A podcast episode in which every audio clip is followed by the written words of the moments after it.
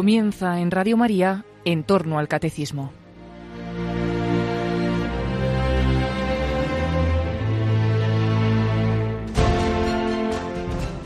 En estos dos próximos sábados, en lugar de ofrecerles en este espacio una reflexión doctrinal, les vamos a ofrecer un testimonio. En este caso es el testimonio de Pilar Soto. Es un testimonio extenso, por ello hoy van a escuchar la primera parte de la entrevista que le hace el padre Luis Fernando de Prada a esta presentadora y actriz española.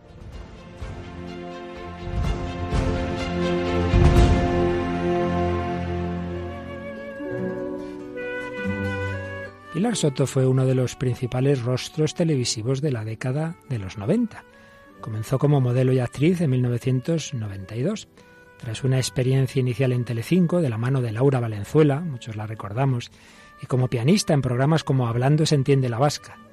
Después de unos años en Londres, regresó a la televisión en series como una que fue muy famosa al salir de clase, aunque sería en Grand Prix con Ramón García, donde fue catapultada al éxito. Presentó muchos programas como Mamma Mía, intervino en Telepasión, en 2001 dio las campanadas en Telemadrid. Entre tanto, rodaba la serie Paraíso, presentaba Infraganti, Te vas a enamorar. Realizó también incursiones en el cine y en el teatro. En definitiva, podemos decir que lo tenía todo para triunfar. Juventud, belleza, fama, dinero. Era el centro del éxito. Pero por dentro de su alma, la realidad era muy distinta bulímica, llegó a pesar 37 kilos a pesar de su 1,70 de talla. Estuve bailando con la muerte muchísimas veces, ha reconocido después. De los platós de televisión pasó a los servicios de urgencias de los hospitales, donde tras incontables recaídas, en 2005, la vez número 82 en la que estuvo ingresada, su cuerpo dijo basta. Se le rompían las venas cada vez que la tenían que alimentar por vía intravenosa. Los brazos los tenía negros y los médicos le dijeron, no hay nada que hacer, señorita, lo sentimos, preguntándole si tenía algún familiar al que avisar. Era el final de aquella guapa chica cuya carrera había tenido inicios tan prometedores. ¿Era el final? ¿Era el final o era el principio de su auténtica vida? Hoy nos lo va a contar la propia Pilar Soto.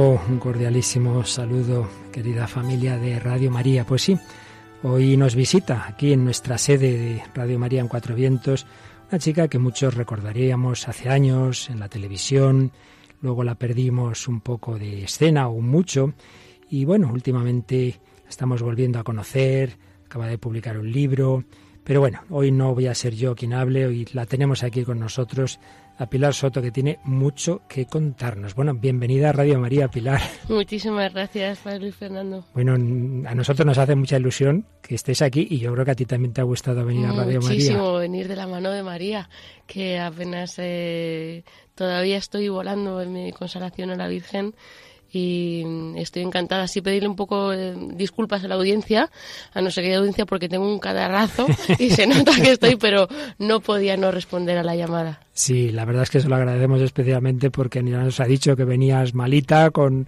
yo incluso con fiebre, pero no has querido postergar esta entrevista, así que te lo agradecemos. Bueno, todo es por dar gloria a Dios, porque a fin de cuentas es al que le debemos todos todo lo, bueno que hacen nosotros. Pero bueno, vamos despacito, Pilar. He recordado así los trazos externos, pero lo importante de cada vida es lo que se vive por dentro, ¿no? Y concretamente lo que vivimos en profundidad, el sentido de la vida, la relación con Dios o la falta de relación. Así que si te parece, pues bueno, vamos a comenzar. Tú tuviste de tu infancia formación religiosa, cristiana, catequesis, hiciste la comunión, tuviste esas bases, ¿no? Sí, sí, sí, un colegio de monjas, de mi familia, eh, los cimientos de mi alma y de mi, y de mi niñez y de mi vida. Era una vida familiar de lo más absolutamente normal, católica practicante, Dios, patria y familia, hasta el día de mi primera comunión.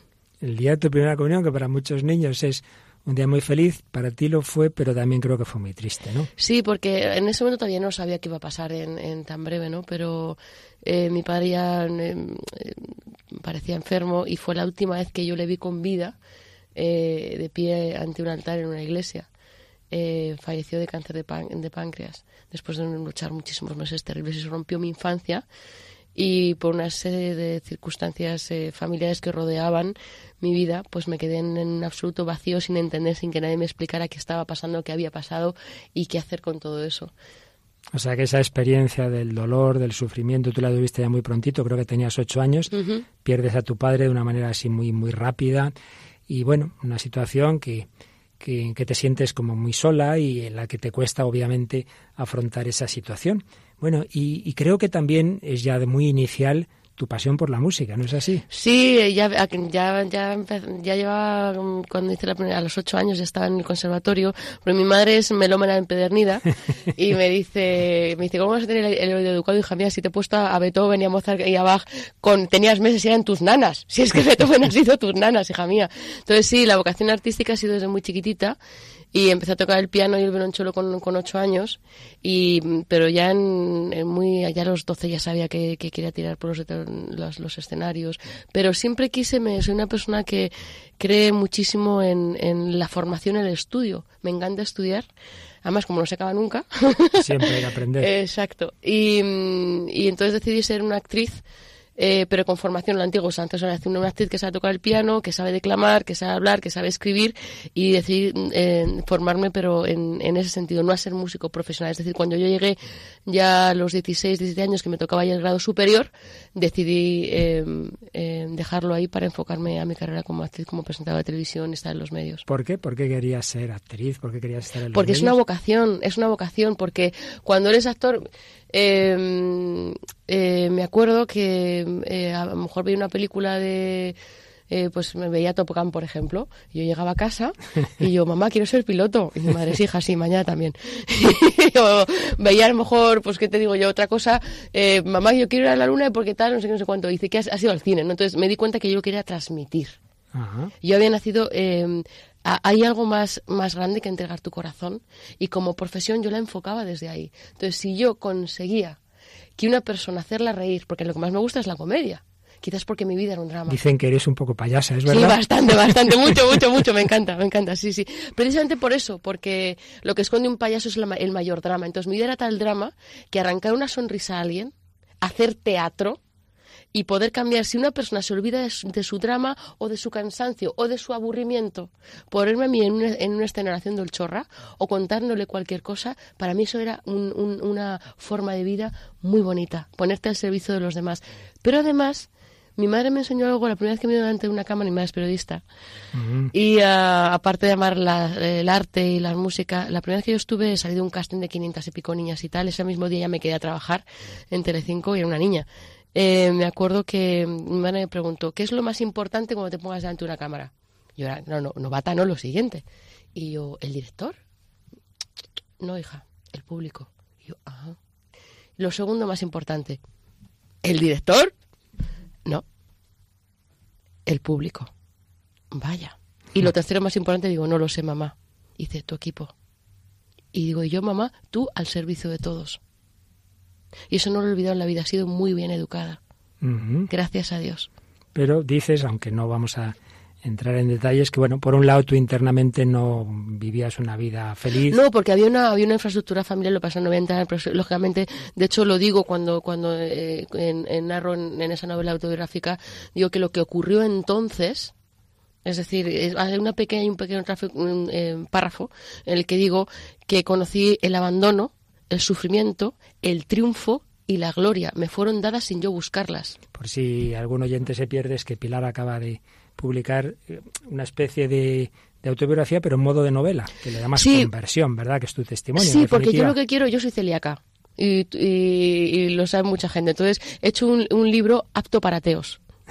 Es decir, ah, un, claro, este porque, también claro, es decir, yo quiero llegar a todo el mundo. Mm. Yo no, yo no soy quien para convencer a nadie, ni para mm. dar sermones a nadie, ni para, sino para compartir mi vida lo que me ha pasado. Si eso, si mis lágrimas sirven para algo, mi sonrisa, mis payasadas y toda mi experiencia, gloria a Dios bendito sea. No pretendo nada más que compartir mm. mi experiencia. Entonces entras en ese mundo que para los que no estamos en él lo miramos siempre desde fuera, cómo serán estos actores, estas actrices. Cuéntanos un poco esos primeros años en la televisión, en el cine, ¿cómo los viviste? El tema es que yo no tenía, eh, mi vida estaba rota, eh, yo no tenía una infraestructura familiar, yo no tenía un, un, ese donde refugiarme ni una guía. Entonces, eh, una niña que tiene, que se le rompe la infancia y que se le rompe la adolescencia, eh, tiene muchas cosas sin resolver. Y esas cosas sin resolver, de repente soy portada de todos los sitios y soy eh, sex symbol tal. Todo el mundo de repente me dicen que tengo 16.000 entradas diarias en internet que quieren saber quién soy. Y me encuentro con tengo un club de fans y no sé qué. Y, pero yo estaba sola, yo te seguía, o sea, de, de la noche a la mañana me cayó una encima muy gorda. Entonces, ¿qué sucede? Que mm, eh, me ha costado todos estos años siempre lo ha achacado a la infraestructura familiar, a que la gente solo quiere el aparentar, eh, a la fama que yo no la supe tal. No, ese no era mi problema. Ese no era mi problema, querido padre, y a todos los que me están escuchando. Eh, eso no ayudó, eso lo agravó.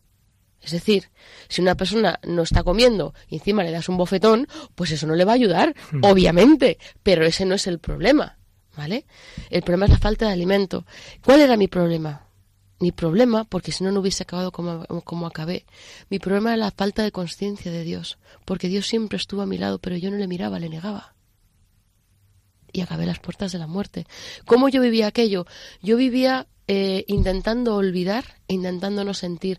Cuando se me cayó todo eso, fueron tantas cosas sin saber cómo negociar con ellas emocionalmente, cómo digerir todo aquello, que comencé a vomitar. un buen día no pude más, me rompí. Llegó un momento, hubo un chip, un clic, una vuelta de tuerca ahí y empecé a vomitar.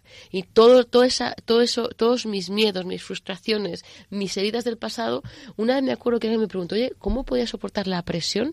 Yo cuando estuve en la cresta de la hora fue principalmente del año 2001, 2000 al 2004, fue cuando yo realmente estaba en toda la cresta de la ola, haciendo cuatro páginas en la Carolina de Nueva York.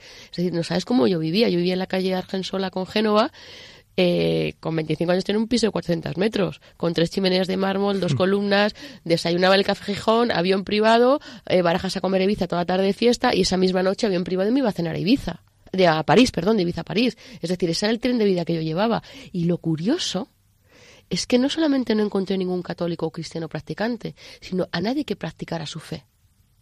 Es muy curioso, pero me ha pasado. En el mundo en el que yo vivía, no había un judío que practicara su fe o un musulmán. Nosotros tenemos la suerte de tener la religión verdadera, como dice Chesterton, que lo, que lo cataloga así, como todos ustedes saben. Pero si eres un judío, sé un buen judío. Si eres un musulmán, sé un buen, un buen musulmán. Pero yo lo vivía, pues, eh, vivía escondida eh, avestruz. Mm. Es decir, como yo no podía eh, intentar olvidar y dejar de sentir. Si te parece, Pilar, una de las canciones que, que te hemos preguntado antes, ¿no? que podían también ilustrar esta, esta entrevista, pues quizá hace alusión a ese show, ¿verdad? Sí. Esta canción de Queen. The show must go on. ¿Y qué quiere decir para ti en ese momento? Páselo, eh, madre mía, es que realmente pongo a recordar y tiemblo. Me aterroriza las amistades, eh, las fiestas, el lujo, el vacío, el sin razón, el sin razón, un sin razón. ¿Sabes lo que me aterra? Porque me estoy dando cuenta ahora, ahora que me haces, piensa y recuerda. Me viene ahora un salmo. Señor, estate siempre conmigo, siempre sin jamás partirte. Y cuando decidas irte, llévame, Señor, contigo, porque el pensar que tú te irás me causa un terrible miedo de si yo sin ti me quedo, de si tú sin mí te vas. Eso es lo que me produce terror de la falta de conciencia de nuestro Señor. Porque era esa vida eh, de ese ambiente superficial, de siempre show, pero sin sentido, sin esperanza, sin una compañía sin amor. interna, sin amor. Sin amor. Pues vamos a escuchar un momentito a Queen en esta canción en la que podemos ver en efecto tantas personas, tantos jóvenes que tienen que vivir el show porque por dentro están desesperados.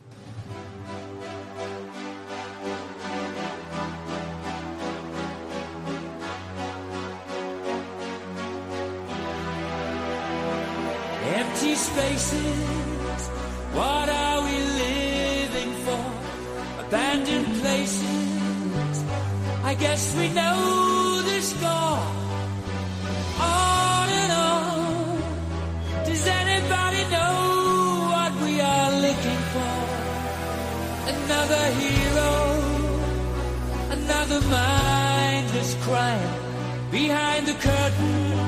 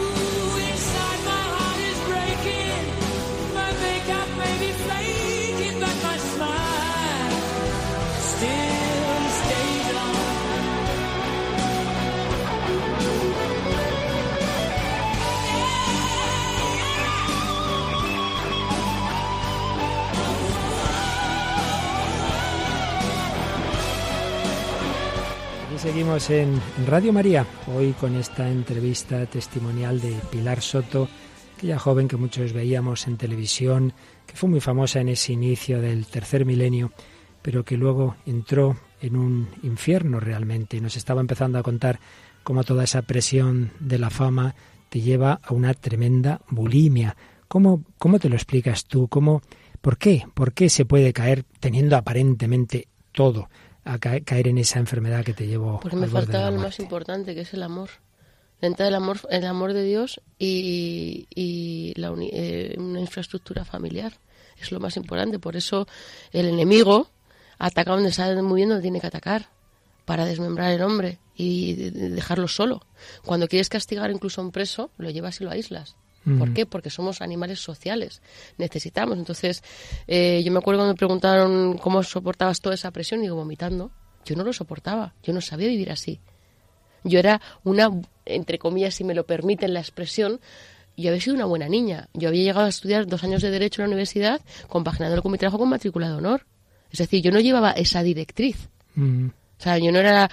Tenemos mucha fama los actores, que, que, somos, pues eso, para que no estudiamos y tal, y es verdad que hay algunos que lo que buscan es salir en la foto, ganar dinero fácil y tal, pero no todos, hay muchos que amamos la profesión. Lo que pasa es que sí que es cierto que empezamos a trabajar muy jovencillos. Mm. Yo la primera vez que estuve en escena tenía 12 años, ¿no? Entonces, lógicamente es muy difícil, lo que pasa es que tengo una idea de, de, y sigo estudiando y me, me toca uno y ahora me hago un curso no sé qué, y ahora me estudio un idioma, me... pero lo que no se puede vivir es, eh, de verdad, sin conciencia de Dios. No se puede vivir en este mundo. Tarde o temprano el alma se muere, porque el alma hay que alimentarla. Yo a muchos jóvenes me dicen, pero ¿por qué haces esto? Y yo, pues es muy sencillo, porque funciona. Entonces, yo igual que alimento mi cuerpo, alimento mi alma. Y si nosotros no cuidamos de los hijos, de los hermanos, de nuestras vocaciones, de nuestros trabajos, el Señor necesita su tiempo. Y nosotros, todos nosotros, para dejarnos hacer, que somos muy torpes. Yo la primera lo digo por experiencia. Que, eh, que sigues, sigues queriendo llevar las riendas y queriendo llevar por todo no sé qué, y no te das cuenta que es que es tiempo perdido. Todo lo que sale de Jesucristo nuestro Señor es tiempo perdido. Nos lo dice por activa y por pasiva. Pero somos tan yo, viva el ego. Y así estabas, Pilar, sin Dios, sin, sin una auténtica compañía humana interior, y vas entrando en esa pendiente inclinada, y creo que una noche vas en un taxi y es una noche decisiva en tu vida. Sí, había pasado muchas veces, eh, porque para que la audiencia entienda, cuando una persona se deshidrata, hay mucha gente que lo sabe, pero cuando es por bulimia es muy constante, pierdes todos los electrolitos y tal, el corazón se para, se hace una, una vara de potasio y se para. Yo a ese nivel llegué infinidad de veces, pero infinidad de veces. Y me pedía la alta voluntaria, yo, era yo estaba intentando matarme, no, en realidad no estaba intentando matarme, no sabía qué hacer para no sentir. Era tal el sufrimiento interno que yo tenía, que yo iba, trabajaba, y volví a casa, que pensaba era, era en, en, en, en noquearme, realmente, ¿no? No me va a pegar un puñetazo como un boxeador. Entonces intentaba pues sacar toda esa, todo ese dolor, todas esas heridas en el alma que yo tenía masacrada, las vomitaba, no sabía qué hacer con ello. Entonces, eh, claro, llega un momento que el cuerpo no puede más. ¿Por qué? Llegó a ser tan crónico, más que crónico, atroz. Porque yo vivía sola, me aislé. Entonces, eh, con poder económico, podía hacer ni capa un. No tenía nadie que me controlara ni que me vigilara. Entonces em, tuve también mala suerte con, con, un médico que empezó a, a, medicarme, dándome Prozac en cantidades industriales, porque el Prozac no lo tomaba como antidepresivo, sino como un inhibidor. Entonces el Prozac controla los impulsos y lo que ellos intentaban encontrar es que yo eh, eh, saciar el hambre, igual que por ejemplo se ha hablado de otro tipo de drogas eh, para la anorexia, para abrir el apetito, pues esto digamos que te controla, te quita un poco el hambre, entonces intenta controlar y nada, de manera. Con uno no, pues tómate dos, pues no, pues te llega a tomar cuatro Prozac en ayunas. Ese era mi desayuno, cuatro Prozac. De verdad, era un cóctel molotov lo que yo estaba haciendo. Yo recuerdo levantarme en casa eh, me, con, con, la ropa a medio, a medio quitar sola, tirada en el suelo y no sabe por qué estoy tirada en el suelo. He pasado verdaderos momentos de pánico. Y aquella noche salía de, de un plato de, de, de, Antena 3, eh, de una gala, porque me habían ofrecido irme a la Isla de los Famosos. Yo estaba en, ya no regía ni norte, ni sur, ni este, ni oeste. Eh, pasé las pruebas médicas, en aquel momento las pasé, no se entiende muy bien, quizás porque me, me convenía que pasara, porque daba espectáculo. Y mm, yo en ese momento lo único que podía regir era bueno, qué bien, un trabajo y no tengo comida, más perfecto. Esa mente enferma no pensaba en nada más y mi cuerpo no lo pudo soportar. ¿Por qué? Porque tuve que dejar la medicación de un día para otro, eso sí que no podía llevar mis medicinas. Hablé con el médico y me dijo, si dejas las ocho o nueve pastillas que estás tomando de un día para otro, o sea, ese corazón se para, o sea, vas a petar es que no lo vas a aguantar. De hecho, ayer la semana estaba me, me, tuvieron que sacar de la isla, aguanté no sé una semana, me, metí, me tuvieron que ingresar en un hospital, o sea, ese cuerpo estaba ya imposible recuperarlo. Efectivamente, en esa gala eh, salí como pude, me acuerdo que me tambaleaba, lo recuerdo, pero me acuerdo que la regidora, yo me dijo, Pilar, ¿estás bien? Y yo hice un psico en la cabeza sintiendo, porque no tenía ni voz para hablar. Entonces me levanté, me quité el micrófono, en vez de irme con el coche de producción, para el primer taxi que pillé, y recuerdo de atrás poner la mano al hombre en, ¿dónde vamos?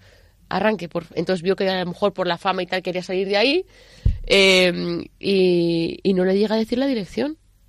Le dije un a, a, a, ayu, y no llegué a decir ayúdeme, no, no llegué a decir la palabra, me, lo que siguiente que recuerdo son tubos, eh, mi corazón una máquina, eso sí lo recuerdo muy, muy todo muy borroso. Y... eh, recuerdo pues el médico, venía como dos personas, un médico enfermero obviamente, y fue cuando me dijeron, señorita Soto, pues ya me conocían todos, si iba dos o tres veces a la semana, al hospital de la princesa y al clínico, solo me falta ponerme ahí una, alquilarme la habitación, ahorrarme el apartamento, de verdad. Eh, de aquí hago un pequeño eh, momento para agradecer al SAMUR, a todos los voluntarios que tanto bien hacen y tantas vidas están salvando. Son fantásticos, sois todos maravillosos. Muchísimas gracias, que Dios os bendiga. En el hospital, eh, cuando me dicen esto los médicos, eh, yo que soy submarinista, Eh, soy, ahora no lo sé, pero en mi época fui la única actriz, la única actriz que no se dejaba doblar en las escenas de riesgo, en manglares. Yo que he vivido en, en, en Los Ángeles, en, Nueva York, en situaciones peligrosas, en, en- he hecho vuelos sin motor en las montañas rocosas de Canadá a 4.000 metros. Yo no conocía el miedo. Esa noche lo conocí, pero cara a cara. El verdadero miedo. Porque igual que, un, que una mujer sabe cuando tiene vida en su vientre, un ser humano sabe muy bien cuando se enfrenta con la muerte. Hay un instinto está natural en nuestra naturaleza que sabemos cuando, tú sabes cuando te estás muriendo. A mí no me lo tenía que decir nadie. Sabía que era el final. Lo sabía. Intenté gritar. Ya no había voz. Intenté mover las piernas, pero no respondían. ¡Wow!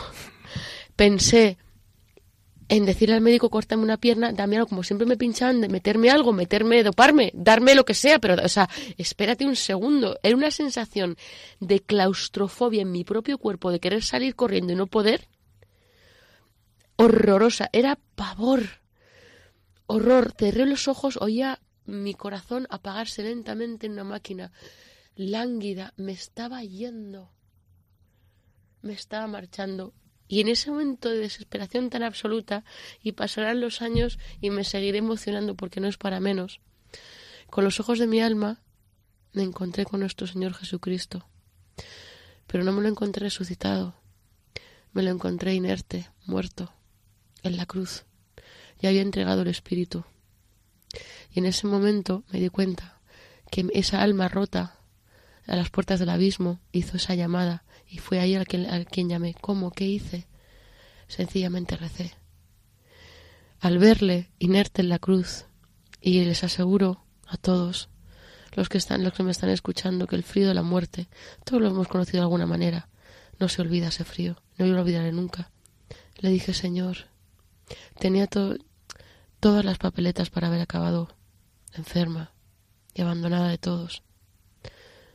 Me abrió el entendimiento, Padre. Padre Luis Fernando me abrió el entendimiento y entendí que ese cuerpo que yo había destrozado era el templo del Espíritu Santo. Era el nidito que el Señor, en su misericordia, había moldeado para depositar la vida que me había regalado, el regalo más grande, y yo la había vomitado. Me sentí tan mal, me sentí sucia. No, sabe, sabe lo que es ver frente a frente tu propio pecado ante Dios muerto en una cruz. Y le dije, Señor, perdóname.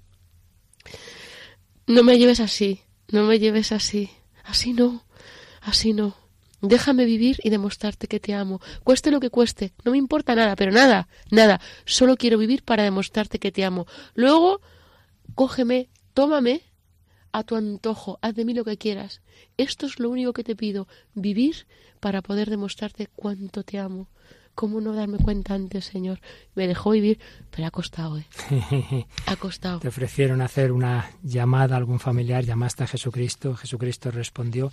Y precisamente me comentabas también antes que hay una escena, eh, y así te dejamos descansar un momentito, en la película Ben-Hur, cuando Ben-Hur está en las galeras, cuando, cuando parecía que lo normal es que, que- que muriera y tiene ese diálogo con el con, con un cónsul bueno Quinto que Arrio. tiene que ver quinto Arrio tiene que ver con lo que nos estás contando vamos a escuchar ese ese diálogo de esa mítica película Ben-Hur Podrías haberme matado ahí. Estás condenado. ¿Por qué no lo has hecho? No estoy dispuesto a morir. ¿Qué crees tú que te salvará? El Dios de mis padres. Tu Dios te ha abandonado. Él no tiene más poder que las imágenes a las que yo invoco. Mis dioses no me ayudarían, ni el tuyo te ayudará a ti. Yo sí podría hacerlo. ¿Te interesa que te ayude, 41? Veo que te interesa. Soy luchador por mi profesión y ese es el motivo de que en mis ratos de ocio me divierta formando buenos luchadores. Soy dueño de los mejores gladiadores y aurigas de Roma. ¿Te gustaría convertirte en uno de ellos? ¿Y caer siendo tu esclavo? Mejor es eso que vivir encadenado bajo estas cubiertas. No permaneceré aquí toda la vida. ¿No? ¿Qué harías si consiguieras escapar? Dos personas fueron condenadas conmigo. Mi madre y mi hermana. Aunque eran inocentes. No descansaré. No hasta- me digas que tú eras inocente. ¿Me serviría de algo proclamarlo otra vez? No. Considera detenidamente mi ofrecimiento. Nunca podrás escapar mientras venzamos nosotros. Y si nos vencen, te hundirás con esta nave encadenado a tu remo. No puedo creer que Dios me haya consentido vivir estos tres años para morir encadenado a un remo. Es una fe muy extraña y obstinada la que tú profesas. Creer que la existencia tiene una finalidad. En tu caso, un hombre sensato habría perdido esa fe hace mucho tiempo. ¿Cómo te ocurre a ti? ¿Qué te hizo perderla? Vuelve a tu remo enseguida, 41.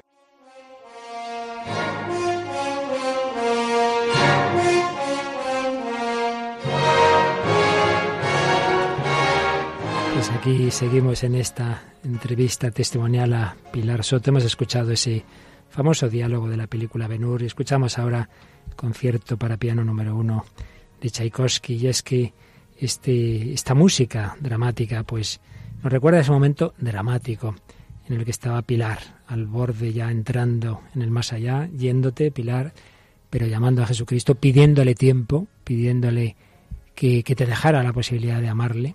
Y el Señor te lo concedió y te sacó de, ese momento que parecía que era el final. No fue el final, sino que fue el principio de una nueva vida. ¿Cómo ha sido esa nueva vida, Pilar? ¿Qué pasos has ido dando encontrando al que es camino, verdad y vida? Pues ha sido apasionante y un combate agotador. No ha sido, ha sido como es la vida. Eh, eh, es- me ha tocado vivir eh, unas circunstancias muy poco comunes para mi generación, incluso para, para... Hay veces que he visto cosas que, que mucha gente no ve en toda su vida, ¿no? Quizás para contarlas y las he sobrevivido a todos. El Señor me ha, me ha- me ha hecho eso, ¿no? Eh, entonces, al principio no sabía ni por dónde empezar, ni si me hubiese ocurrido ir a misa, ni en ninguna de las maneras. Para poder sanar, tuve que pasar un tiempo, decidí dejar mi casa, sabía que la cosa era muy seria, decidí vender mis muebles, otros ponerse un guardamuebles, dejar mi casa y me fui a vivir a una residencia de estudiantes de chicas, de chicas, eh, una residencia católica. Empecé por ahí, por ahí medio, a mí me suena algo de la niñez y tal, y, ¿no? y todas me trataban fatal. Claro, es que la chica famosa de la tele, que es protagonista que hace en una, re- en una residencia de pobres estudiantes, católica, sola, no casaba. Y aparte madrileña, porque claro, una de Zaragoza, otra de Burgos, pero yo qué pintaba ahí. Entonces, eh, el 10 de agosto es el día que nació mi abuelo, que nunca conocí, mi abuelo Juan. Y mm, el 10 de agosto fue el San Lorenzo, fue el día que murió mi padre. Esas ironías que siempre... Lo cuento como, como un detalle porque es así mi vida, siempre ha sido ese vaivén. Y entonces, eh, en el 10 de agosto del 2005, se me ocurre, digo, voy a ir a una iglesia para decirle a mi papá que no me voy a hacer más daño. Se me ocurrió. ¿Por qué? Pues a eso es lo que me infundió el espíritu. Pero sin ir a misa ni rezar, nada. Esta residencia está en la calle Alcalá eh, y lo primero fue fui andando hacia el Retiro de Madrid y me encontré con una iglesia preciosa, San Manuel y San Benito. Y mi padre se llama Manuel y yo pues perfecto, me meto dentro y veo unas monjitas arreglando flores. Como te digo, lo había perdido todo. Y de repente, ¡fua! Bendito sea el, el- el Paráclito. Veo el sagrario, me echo a temblar. Digo, Señor, pero yo, yo- quizás sí, sí soy una, una sin techo, pero no soy una sin hogar, nunca más. Pero si tú eres mi hogar, tú eres mi hogar, Señor. Donde esté un sagrario, ese va a ser mi casa y mi hogar siempre, siempre. Salí, me vuelvo para la residencia, no sabía con quién hablar y de repente había una con la que no había hablado y me acerco a ella y digo, oye, perdona, ¿te puedo hacer una pregunta? Ya estaba lavando la ropa en una pila, de verdad una residencia bastante humilde, ¿no? Me dice, pues órale, pues dime, pues qué necesitas. Y digo, ándale, que estás mexicana, porque como no sabe que soy famosa, pues por eso no me trata mal. y le digo, y le digo, anda, eres mexicana. Y me dice, pues sí, pues soy, me llamo Cintia, ¿y tú qué? ¿Cómo? Pues yo me llamo Pilar y tal.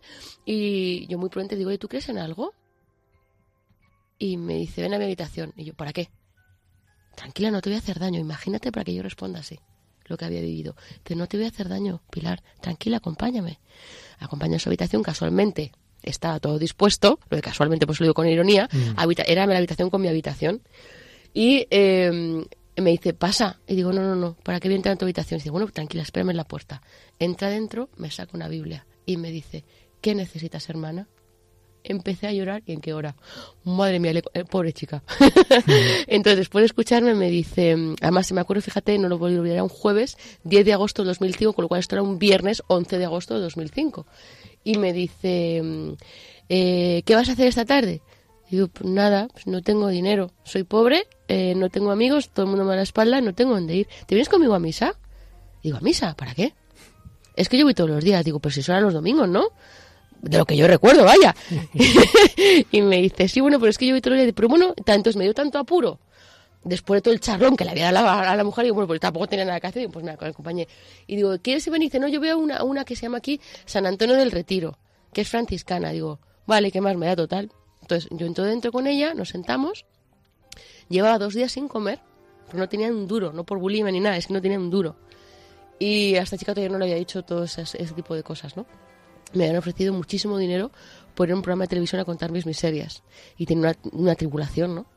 Y el 11 de agosto, como todos sabemos, es Santa Clara de Asís. Que mucha gente, porque es franciscana, digo, anda que he pintado yo algo, la decisión. Vamos, de la manita. Eh, Santa Clara de Asís, patrona de televisión, en San Antonio, que es el predicador franciscano por excelencia, en una iglesia franciscana. Me aparece un fraile franciscano y el evangelio del día era eh, ¿por qué os preocuparos del mañana, de que vais a comer, de que no?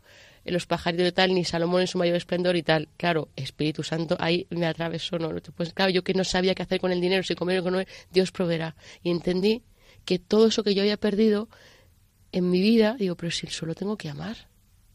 Si esa es la solución, qué maravilla. Si a mí ha sido el odio, el resentimiento, lo que me ha matado. Qué bonito. Entonces no comulgué porque no me acordaba si tenía que comulgar, no pude seguir la misa. De hecho, me acuerdo que a Cintia le pregunté, oye, eso de el Señor, ah, ¿cómo sigue? Ah, reciba de tus manos, no sé qué rollo han dicho, ¿eso siempre ha sido así? Y me decía, sí, Pilar, ¿desde cuándo no vas a misa? Yo, "Eh, desde la primera, bueno, no me acuerdo muy bien.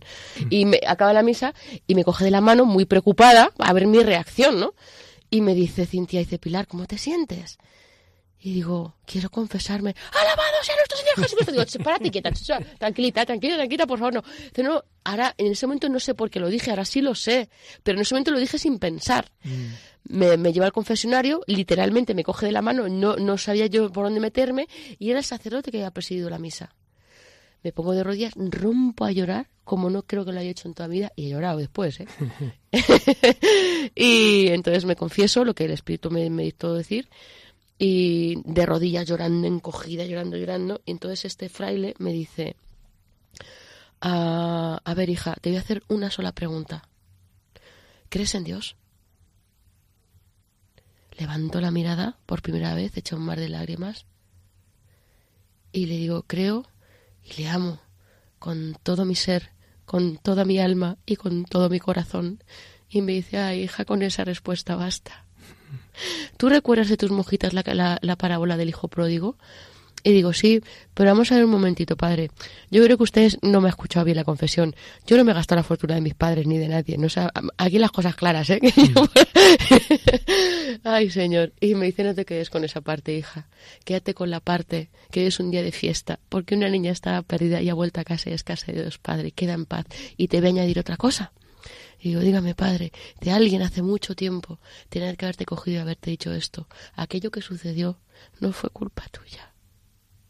No fue culpa tuya. El pasado a la misericordia. El Exactamente. futuro a la confianza y el presente al amor. Eso es. Así que ahí sí que acabaste de renacer en esa Sí, confesión. ahí, ahí ¿eh? fue donde empezó y ese sacerdote, ese fraile franciscano, eh, Fray Emilio, eh, desde entonces inseparable, es mi director espiritual.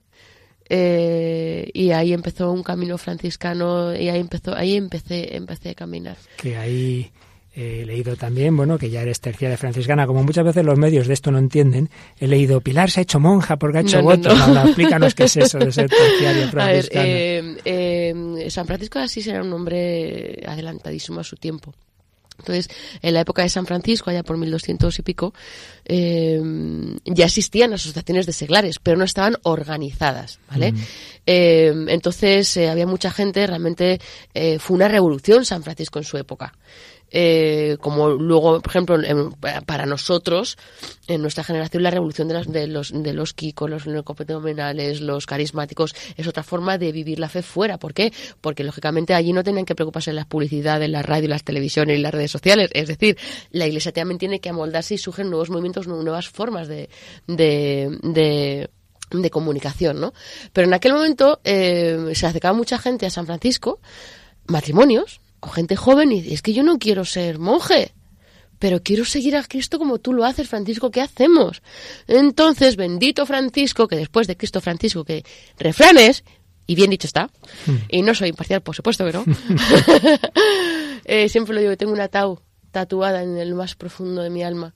Eh, pues eh, creó la tercera orden franciscana. Primero fue la orden de los hermanos menores, las clarisas, que es la segunda orden, y esta tercera orden para gente que eh, eh, quiere llevar una vida evangélica en su vida, diaria, cotidiana, y vivir en fraternidad con sus reuniones, cada uno según su capacidad, pero eh, siguiendo con esa radicalidad evangélica, que es lo que te pide San Francisco, ¿no?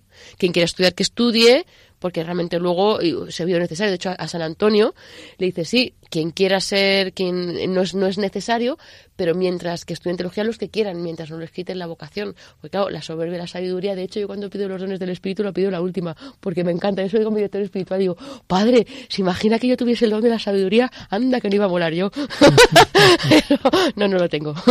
Madre mía, así que inicias un camino cristiano, franciscano. Lógicamente, claro, eso fue un momento decisivo, dos momentos decisivos aquella noche, esa misa Sí. y confesión, pero bueno, ha habido luego muchos pasos, has viajado Claro. mucho, has estado en Tierra Santa. Eh, Yo empecé eh, porque realmente, además esto San Francisco lo dice, la conversión es diaria, desde que sale el sol que lo caso, o sea, eso es una realidad. Lo que tú muy bien has dicho es que ha habido momentos de inflexión muy graves, muy serios, un cambio de rumbo de 360 grados y un torbellino impresionante. De hecho, cuando la gente me pregunta, me, me preguntan por política, digo, hasta los problemas políticos. Yo, yo soy cristocentrista, señores, yo no tengo problema ni de política. Me lo ha solucionado todo. Entonces, no, lo que pasa es que por, por circunstancias y avatares de la vida, a los cinco meses de mi conversión me voy a ir a Los Ángeles. Y descubro que el estado de California está fundado por un franciscano. De hecho, ya me iba con esa idea. eh, entonces, una actriz conversa en Hollywood. Hollywood son, está formada por dos palabras. Holly, que es santo, wood, que es bosque.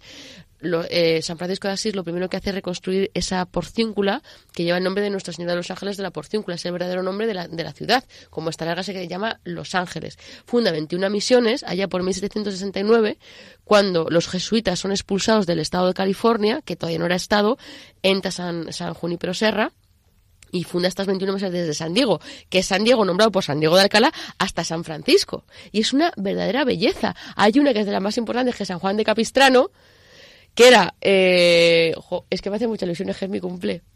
Y mira, es un santo franciscano muy importante. ¿Verdad? 23 de Capellán, claro. Eh, la cuestión es que allí aprendí muchísimo. ¿Por qué? Porque me junté con actores y era la primera vez que yo estaba, eh, por ejemplo, yo iba haciendo cursos de sitcom y formas de actuar y era la primera vez que me encontré en, una, en un aula con 62 actores, todos cristianos, y yo era la única católica. Para mí era todo novedad. Ten en cuenta que era el primer año de mi conversión. Eran mis primeras bienaventuranzas, mi primera Navidad. El primer sábado santo la que monté, esto lo tengo que contar. Porque claro, me voy a la iglesia y me la encuentro cerrada. Ay, que me lo han dejado solo. claro. Y llamé a España llorando, padre, están todas las iglesias cerradas. Que hablo, Pili, es que el Señor no, no, no está vivo. Pero como claro, pero yo no recordaba eso de la- no hubo tiempo de prepararme tanto. Claro. Entonces, hubo, ha habido cosas muy, muy hermosas, besando el sueño, intentando acompa- acompañar el primer sábado santo. De verdad, impresionante. Entonces, yo recuerdo que eh, aprendí mucho en toda esta, en toda esta parte de Los Ángeles a cómo incluir eh, mi fe en mi profesión Claro. y a cómo convivir con otras Sí, religiones. Eso me recuerda, sabrás, conocerás a la historia de Eduardo Verástegui. Claro, allí nos conocimos. Se convierte y dice, me voy a la selva. Y le dice su director espiritual, no, tu selva es Hollywood. Es que Algo eso es lo que me pasó a mí, ¿verdad? sí, porque el problema es que yo al principio, antes de ir a, a- a Los Ángeles, eh, Padre Emilio se iba a Roma y yo estaba en muy mal estado y él lo sabía. Entonces me dijo, Pilar, vamos a hacer una cosa, hijita. Yo tengo que ir a Roma eh, eh, por un viaje pastoral y tal, y así voy a estar 15 días fuera de Madrid. Eh, ¿Te apetece, tú, tú aceptarías irte con unas monjas, amigas mías, con unas clarisas tres o cuatro días? Y bueno, te solo digo, y solo quiero que te den alguien de comer que ese cuerpo tiene que es que no sabes cómo estaba todavía eh ese cuerpo que tiene que tienes que comer tienes que dormir hija. Me voy a quedar tranquilo tres cuatro días te parece y bueno y me fui a Madrid de Ojos con mis clarisas. Al convento de clases de Madrid de Ojos eh, entró la madre superiora, le veo, digo, eh, eh, digo me, me explica que la Tau es la, la, la- digo, esa cruz que lleva ahí, eso que es la Tau, la orden franciscana y tal. Entonces, eh, eh, al día siguiente me voy a la iglesia, a la iglesia del convento, y era la primera vez que yo vi el Sagrado Corazón de Jesús. Yo no había visto esa escultura, nunca. Caí de rodillas cuando lo vi y digo, Señor, la, la monja se ha ido del coro, ya han pasado como dos horas, viene la madre superiora, yo seguía de rodillas. Y, y me dice, Madre Dolores, Madre María Dolores, hija, ¿estás bien? Y alcé la cabeza, le dije, no lo sé, madre, no sé qué tengo. Y dice, ¿pero lloras o ríes? Y digo, no lo sé. Dice, ¿quieres quedarte, hija? Y le dije, sí, madre. Y me quedé. Pasan dos, tres semanas, ya me mira el móvil. Buenos días, hija, ¿cómo estás? Padre, ¿cómo se encuentra usted? Yo estoy estupendamente. Y padre me dijo, ajá. Mm, Bien, eh, vale. Escúchame, eh, ¿fuiste a las monjas? Claro. ¿Y qué tal? Bueno, pues, sigo aquí. Em, ¿Qué pasa? Na- ¿Nada? ¿Qué pasa, hija? ¿Nada? ¿Te han tratado mal? Pero padre, como me dices, ¿cómo me van a tratar mal las monjas? Digo, pues entonces, ¿qué ocurre? ¿Nada? No has ido. Padre, que sí que he ido. Pues entonces, ¿qué ocurre, hija? Pues, pues nada, padre, que, que, que, que sigo aquí. ¿Cómo que, cómo? Pili habla, vocaliza, hija, que no te entiendo. Padre, que sigo en el convento. ¿Cómo que llegas en el convento? Pasa lo mismo con la madre superior, esto no puede ser. Va Madrid. Entonces me acuerdo que a la vuelta, hablando con ver, hija, serénate, es la conversión. Y no se puede confundir la conversión con la vocación.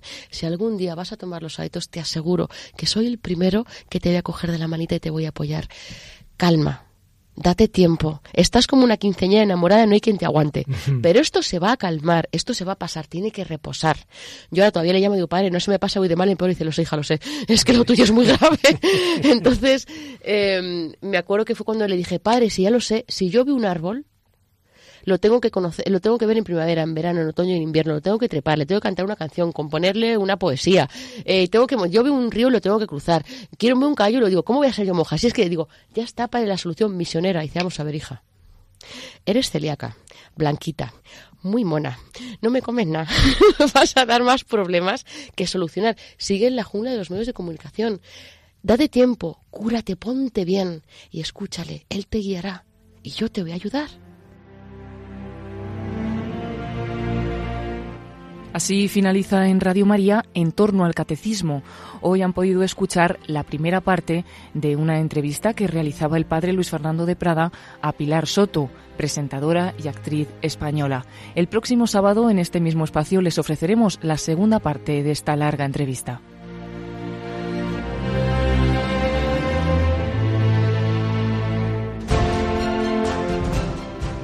Pueden pedir esta entrevista testimonial en el 902-500-518 o accediendo a la página web www.radiomaria.es.